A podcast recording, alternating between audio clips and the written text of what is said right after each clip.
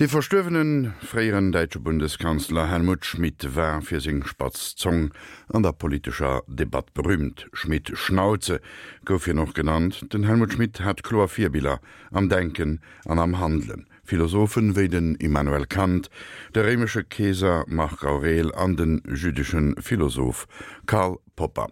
Weltgeschicht also de Popper huet Kisen. Fir war ausgerechnet der se kritische Rationalist Karl Popper zum Vierdenker fir de Killen Hanseert Schmidt gouf erklärt de Bernd von Zurmühlen. Von den führenden europäischen Politikern wissen wir kaum etwas über ihre Bildung und Erziehung.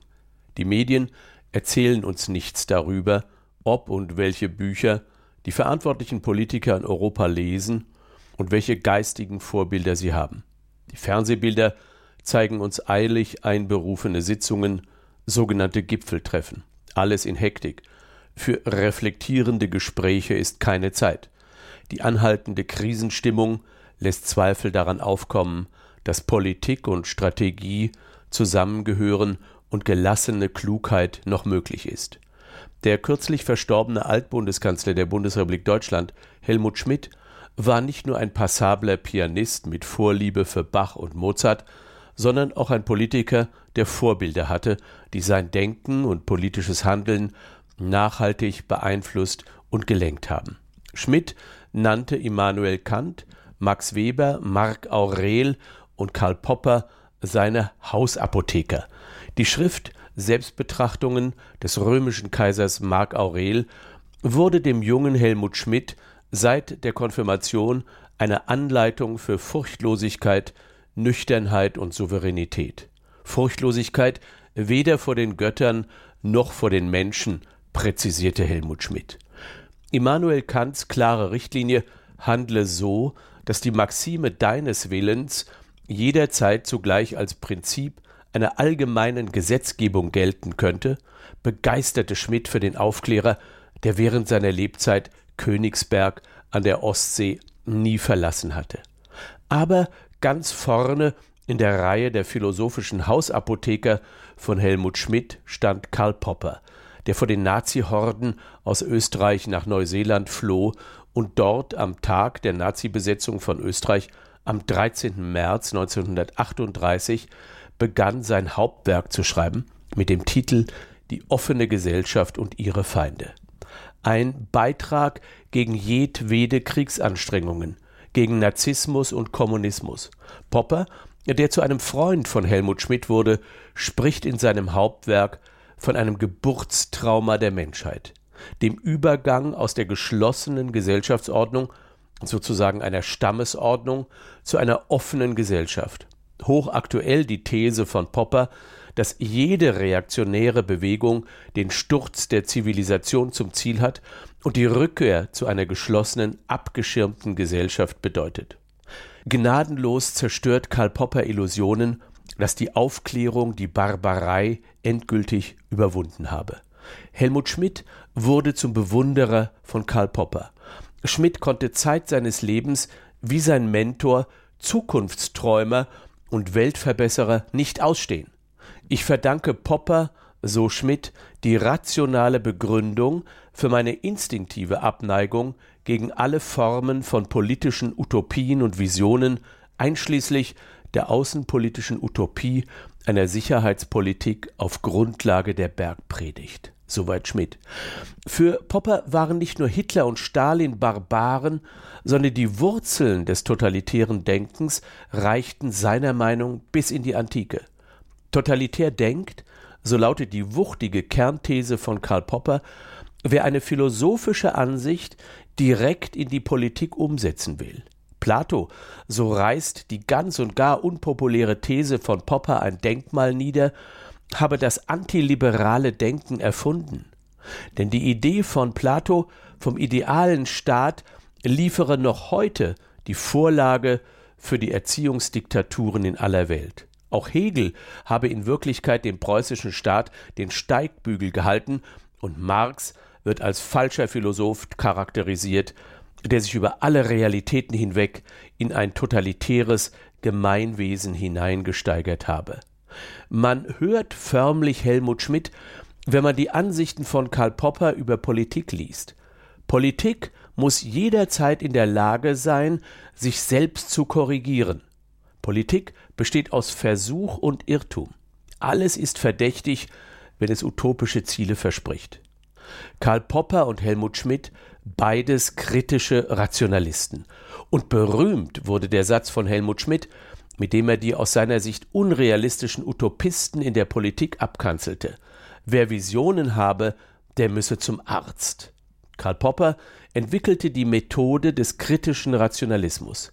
Wie in den Naturwissenschaften, mit denen sich Popper auch intensiv auseinandersetzte, so auch in der Politik muss die Möglichkeit ständig gegeben sein, aus Fehlern zu lernen. Mit leicht ironischem Unterton stellt Popper fest, dass in einer offenen Gesellschaft es nicht so entscheidend sei, wer regiert, sondern wie politische Institutionen so organisiert werden können, dass es inkompetenten politischen Führungen unmöglich wird, zu großen Schaden anzurichten. Karl Poppers Hauptwerk Die offene Gesellschaft und ihre Feinde könnte heute in den aktuellen globalen Wirren geschrieben worden sein. Popper schreibt hellsichtig davon, dass der Versuch, den Himmel auf Erden zu etablieren, immer zu Intoleranz und religiösen Kriegen führe. Er plädiert dafür, die Skepsis als Ratgeber zu hören. Nur schrittweise, durch Vermutungen und Widerlegungen, käme man einer angemessenen Methode näher. Popper ist konsequent. Für ihn hat die Weltgeschichte für sich genommen keinen Sinn. Schon deshalb nicht, weil Geschichte immer unter einer bestimmten Perspektive geschrieben werde, meistens unter der Perspektive der Mächtigen. Die hätten ein handfestes Interesse daran, verehrt zu werden. Darüber hinaus verfügten sie über die Mittel, diese Interessen durchzusetzen, indem sie die Geschichte in ihrem Sinne schreiben lassen. Die Mächtigen, so Karl Popper, werden Geschichte immer so schreiben lassen, dass sie selbst im Recht zu sein scheinen. Desillusioniert fährt er fort, die Geschichte wird uns richten. Popper war ein scharfer Kritiker der Ansicht, dass Geschichte ein objektives Ziel habe, sei es die klassenlose Gesellschaft in den Utopien der Marxisten oder sei es ein göttlicher Plan wie in den Augen der Theologie.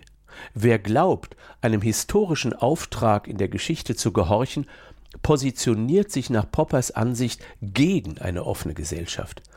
Etwas unheimlich ist es schon, dass das Buch von Popper nicht gerade kürzlich erschienen ist, sondern 1945 direkt zum Ende des Zweiten Weltkriegs, also vor mehr als 70 Jahren.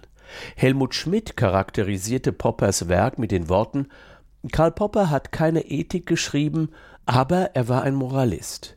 Es müssen solche Sätze von Popper gewesen sein, die bereits in den 50er Jahren den jungen SPD-Politiker Schmidt in Hamburg beeindruckt haben.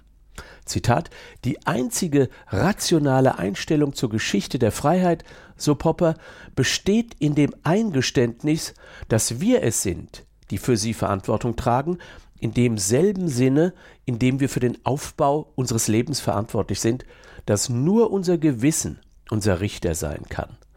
Kurz vor seinem Tod im November des letzten Jahres fasste Helmut Schmidt seine Denkweise, die tief von Karl Popper geprägt war, in folgenden Analysen der aktuellen Situation zusammen.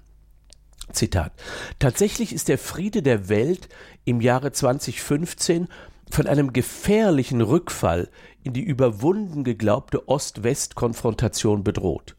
Mein Vertrauen in die Kontinuität und Zuverlässigkeit der amerikanischen Eliten ist im 21. Jahrhundert deutlich geringer, als es in der zweiten Hälfte des 20. Jahrhunderts gewesen ist. Zitat Ende. Und glasklar ist auch die Kritik von Helmut Schmidt in Richtung Europäische Union. Zitat Ich war nie ein europäischer Idealist. Die europäische Integration ist für mich kein politisches Ziel um seiner selbst willen. Schon gar nicht erstrebenswert scheint mir die ungehemmte Ausdehnung der EU in alle Himmelsrichtungen. Im Gegenteil, manches deutet darauf hin, dass sich die EU seit dem Maastrichter Vertrag von 1992 in einem geradezu größenwahnsinnigen Expansionsdrang übernommen hat, bei gleichzeitiger Vernachlässigung dringend notwendiger Reformen ihrer Institutionen. Soweit Helmut Schmidt. Und beängstigend scharfsinnig wird die Analyse von Helmut Schmidt, wenn er ein paar Monate vor seinem Tod im November des vergangenen Jahres formuliert, Zitat, durch meine Ende der 70er Jahre begonnene Beschäftigung mit den Weltreligionen sind mir die Grenzen des Christentums deutlich geworden.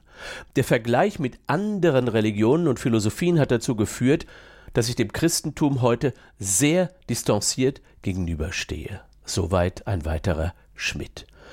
Der Mentor Karl Popper ist unüberhörbar. Distanz gegenüber jeder Fragestellung. Keinen Raum den Utopisten und Religionen geben. Helmut Schmidt hatte die Klugheit, ausdrücklich sein Leben und seine politische Verantwortung als Bundeskanzler auf der Grundlage von großen Denkern auszubreiten. Max Weber, Marc Aurel, Immanuel Kant und natürlich Karl Popper. Es wäre der heutigen Politikergeneration zu wünschen, die Liebe zum klugen Gedanken zu entdecken und ebenfalls Vorbilder im Denken und der Moral zu suchen. Und eine belastbare Ansicht über Geschichte sich anzueigen. Ein wenig mehr Bildung kann nicht schaden. Andert werden Bernd von zur Mühlen iwwer den verstöwene freieren deutsche Bundeskanzler Helmut Schmedern, dem sein vierbilden kritische rationalister Philosoph Karl Popper.